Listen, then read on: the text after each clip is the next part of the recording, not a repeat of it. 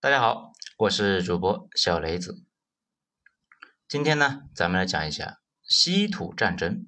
稀土到底是不是我们制胜的武器？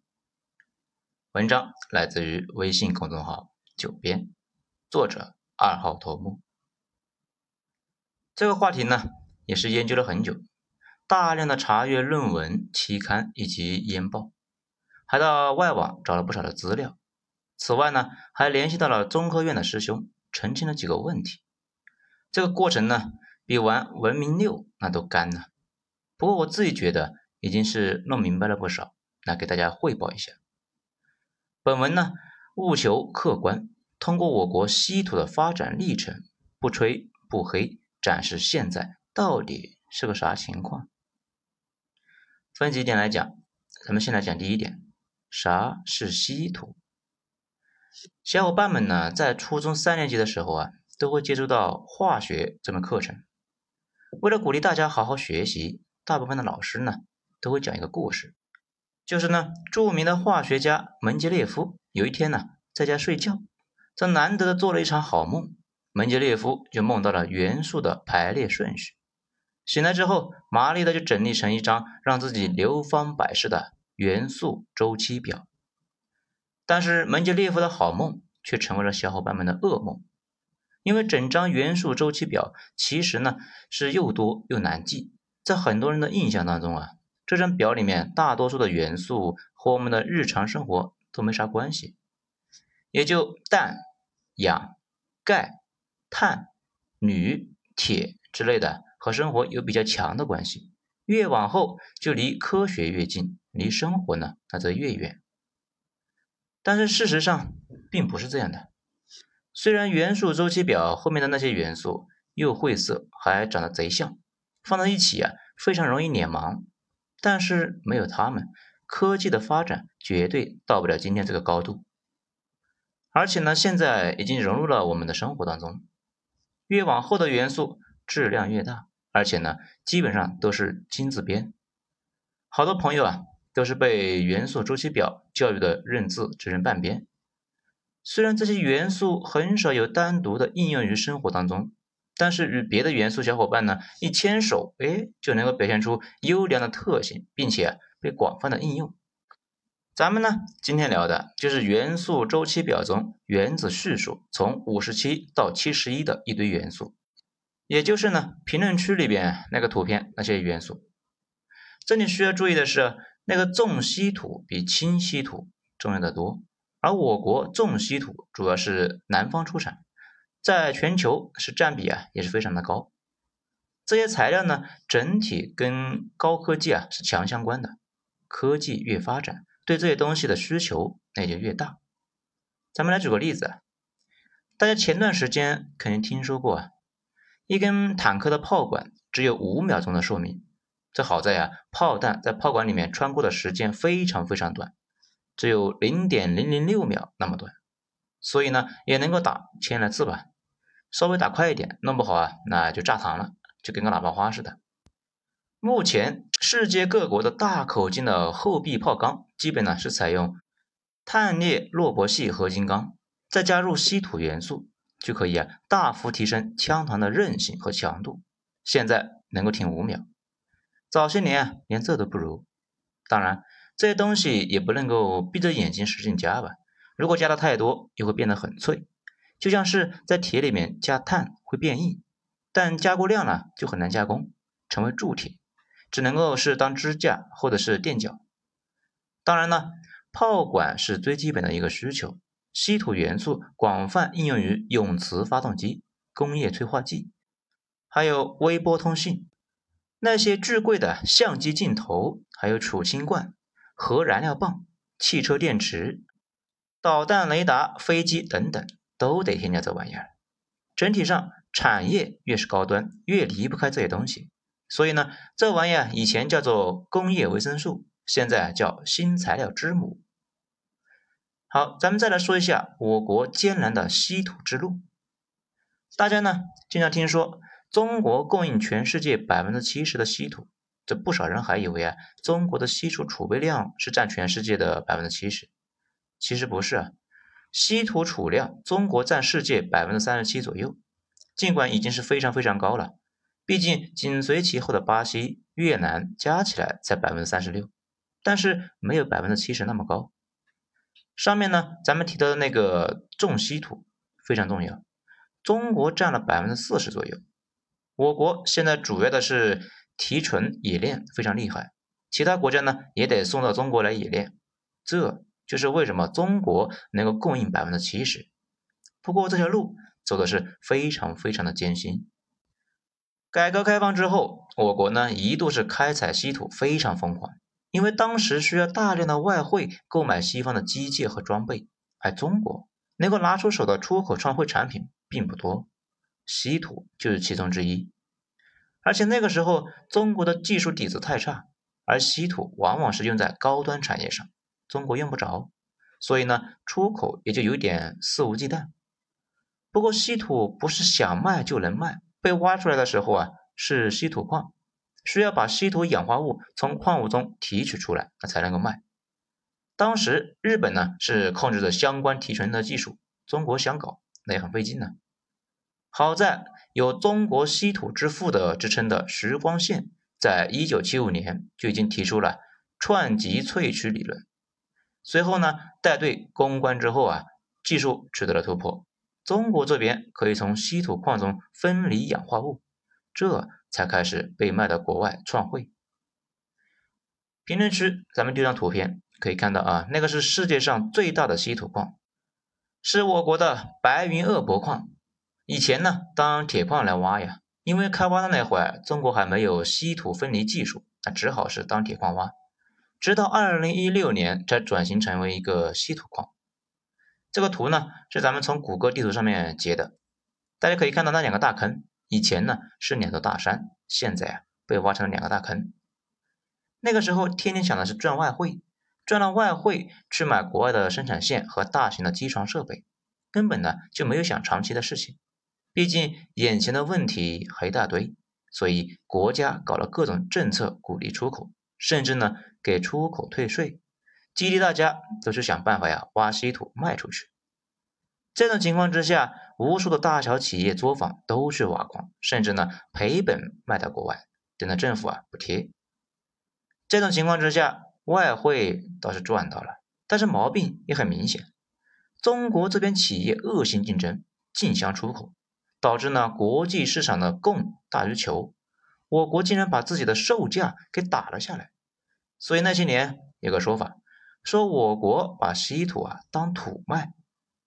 后来学者们总结那段时间的开采状态，称为小、散、乱。这最大的毛病就是乱。政府自己也不知道下边的人呢在干啥，反正就是到处挖，有矿的地方就在挖，甚至有人在后院搞了个坑也在挖。不少人呢真的是家里有矿啊。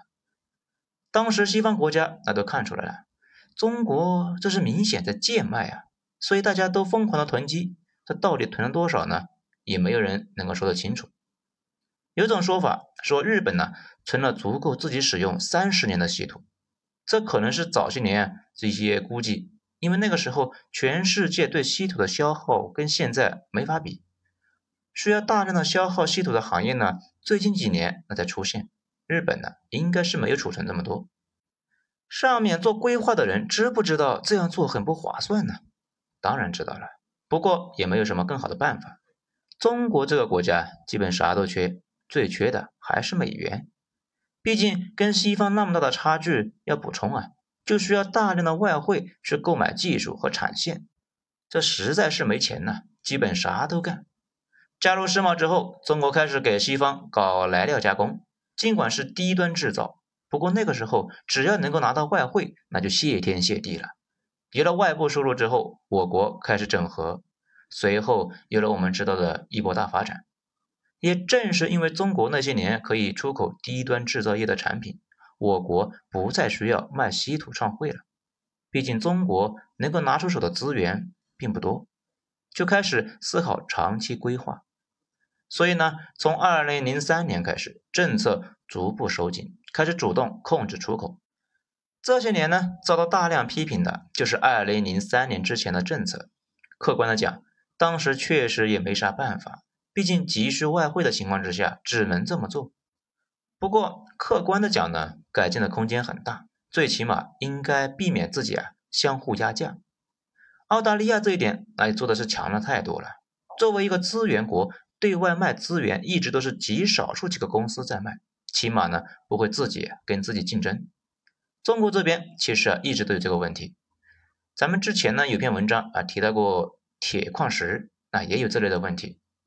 咱们看今天的中钢协又在发文号召大家呢不要恶性竞争，买钢铁的时候啊竞相拉高矿价让澳大利亚赚钱，卖钢铁的时候又竞相压低钢价让国外赚钱，实在是一群奇葩呀！而且大家要知道，卖小麦肯定是不如卖面粉赚钱。卖面粉不如卖面包，卖面包又不如卖提拉米苏。中国啊，早年搞的主要是粗加工，卖的是基本都是原料，没什么附加值，想溢价也很难。所以在二零零三年之后，国家的导向也变了，以前只要出口创汇就行，从那以后啊，开始就控制配额，每年只许卖这么多，那你们看着办。这个时候呢，自然就有厂子想着，诶，要不提高点技术含量，能够多卖点钱。也有不少人呢，开始走上了走私之路，疯狂偷摸的开发，然后啊继续卖。而且稀土挖掘和提纯非常的污染环境，有些矿啊有放射性，早年搞出来很多悲剧，比如把分离提纯的废水直接排到河里边去。问题是周围的灌溉和人畜都用那些河里的水。出现过好几次，整个村都要迁徙，因为他们那里的水不能够用了。所以说，把这些事都理解了，就能够明白为啥我国现在搞环评这么积极。中国企业以前是往往不顾及环境和人员安全瞎生产的，成本倒是低了。不过这样以牺牲自己环境为代价的生产，进一步压低了整体的价格，这就相当于自己呢长期的利益给了西方省了钱。非常非常不划算，早年没办法，只能那么操作，这几年不可能再放任了。稀土工业那也一样，整顿过好几次，比如要求淘汰落后的提纯设备，禁止初级产品的出口，而且呢大规模打击走私。不过这一番操作并没有想象中的那么容易，那些年呢跟黑煤窑一样，稀土企业也是到处挖呀。毕竟挖矿成本低，挖出来就能够卖掉，巨大的利润非常的吸引一些人以身试法，也就很容易腐蚀监管者。国际上稀土开采成本呢非常的高，因为西方环保方面非常严厉，中国国内的成本那却很低。低的原因大家也都知道，我们那些年呢完全不顾及环境问题，虽然成本低，稍微啊给个价就能够赚，所以走私是屡禁不止。由于产量太大，走私太多，价格逐年走低。全球其他的原材料都在不断的上涨，比如铜、铁矿等等都在涨，而稀土的价格却在不断走低。这个走私有多夸张呢？国家自己出的稀土白皮书里边说啊，二零零六年到二零零八年，国外海关统计的从中国进口的稀土量。比中国海关统计的出口量分别的高出百分之三十五、五十九和百分之三十六，二零一一年更是高出一点二倍。各种走私方式啊五花八门，有的呢用车直接拉到边境，有的是伪造文件，把稀土假冒成其他材料的。所以控产方案落实下去非常的费劲，一直到二零一一年，这一年应该是稀土走私最严重的一年。从这一年之后开始下降，不过走私这个事呢，一直持续到近几年，不知道现在还有没有。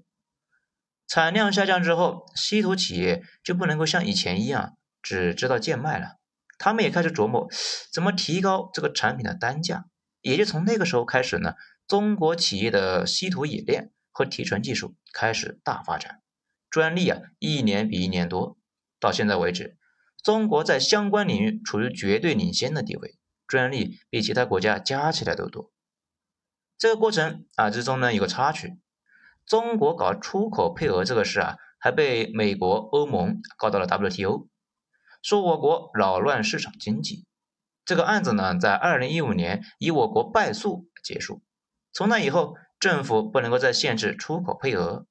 不过好在那些年，政府正在把中国的稀土企业整合成六个稀土集团，而且大范围打黑，所以取消配额之后呢，稀土产量并没有再往上飙升。有不少的小伙伴听到一个不懂的词，叫供给侧改革。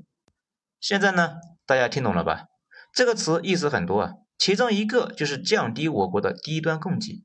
这玩意，既不赚钱，也没啥技术含量，空耗人力资源，还经常啊自己跟自己打价格战。我国以前的模式实在是太粗放，经常啊自己打自己。而且呢，由于啊搞的都是一些低端出口，把挖矿出来的随手就提纯一下，那就卖了，生产过程中产生了大量的污染，比如重金属严重污染了地下水。导致地下水成为了废水，需要的是工人，而且是不怕死的工人，因为生产过程中会生产大量的毒气，这一般人呢还不太敢去。其实就是相当于把成本让社会承担了，这类企业根本就用不着大学生什么的。这个呢也是为什么相关工作专业的小伙伴怀才不遇，看着同学去互联网，同是一个学校毕业的，自己工资只是人家一个零头而已。这些年，通过环评关掉了很多企业，剩下来的企业呢，想活下去，就得搞点技术含量的产品出来，这也就有了研发动力。现在几乎所有的企业都开始搞研发，毕竟呢，只靠压低工资、污染环境搞生产的路线已经到头了，科技人才这个说法呢，也才有了意义。大家呢，一定要相信一点。如果可以的话，企业那是恨不得永远去做低级矿工，永远生产低级产品。毕竟压低成本和通过研发提升的附加值这两个盈利模式啊，大家永远选第一个。所以呢，现在有点压力，那也不是坏事。好，咱们再来想第三点，稀土的现状和未来。中国现在的稀土提纯和冶炼，毫无疑问是世界第一的。中国稀土出口世界第一，进口也是世界第一。现在美国的稀土呢，也要送到中国加工，然后啊才能够用。这也是为什么贸易战的时候，不少人说稀土是中国的第一张王牌。这个说法确实没啥问题，因为啊，西方这个国家呢，无论如何也没有办法在短期之内搞出这么大的加工产能出来。咱们呢看了好几个说法。说美国那边啊，要是想要重新建这个提纯冶炼的相关产能，可能需要八到十五年。只是这张牌不能够随便打，一打就是长期的。因为美国那边也有储备，具体储备了多少，咱们也查不到。所以一旦这张牌给扔出去，可能要持续好几年才有效果。不过也有几点需要注意，这些年国外也开始布局稀土的加工和冶炼，他们已经意识到了。现在这种状态本身的不稳定性，所以呢，我国这种优势不会保持太久，而且我国也不可能跟他们继续玩这个价格战。既然没有办法搞价格战，那唯一的出路就是向上发展，搞深加工。现在技术啊有一定的领先，那干脆再拉开一段距离，而且不能够以牺牲环境为代价，不然长期看来啊，既然挖光了矿，又破坏了环境。而且还会把大量的人搞出慢性病，这些啊将来都是社会的负担。总账算下来，说不定根本就没有任何效益可言。除此之外，咱们反复说了，越是高科技，越是需要稀土。前些年啊，这些稀土呢大量出口的模式本身就不对，说明我们的制造业依旧是太低级，用不着这么多的高端材料，所以啊只好卖掉。现在有一个很好的趋势，那就是。现在生产出来的稀土呢，大部分都被我们自己用了。查了下资料，中国生产了全球百分之七十的稀土，消费了全球百分之五十七。也就是说呢，中国生产的绝大部分都自己用了。这说明我国现在高端的制造业发展势头很好，而且这些稀土有了更高的附加值，而不是以矿的形式被卖掉。今后的趋势呢，肯定是中国啊不断提高深加工的技术，让稀土在国内那就消耗的差不多，降低出口量，拉高价格，而且还要继续整合整个行业，整个领域里面只剩最后几家，对外好溢价。在最后呢，讲到这里啊，大家应该就更懂得国家为什么现在搞环评和去产能了吧？中国现在整体是处于一个尴尬的状态，生产的大部分东西太低端，而且呢，自己这边厂子还多，互相啊往死的压价，最后也卖不上什么价。高科技产品又需要进口，问题是这些企业都特别少，人家说不卖那就不卖，如果可以卖也随时提价。可见啊，去产能和高端制造其实是一个闭环，降低低端供应，增加高端供应，只有这样呢，才能够消耗掉这些原材料，不再卖到国外，让人家生产出的高端产品再卖回来，也能够实现从面包到提拉米苏的质变。只有那一天，我国才能够从卖原料和低端的生产这个圈里面出来。好，本文就全部讲完了，谢谢大家收听。精彩，咱们下章接着继续。我是主播小雷子，谢谢大家收听。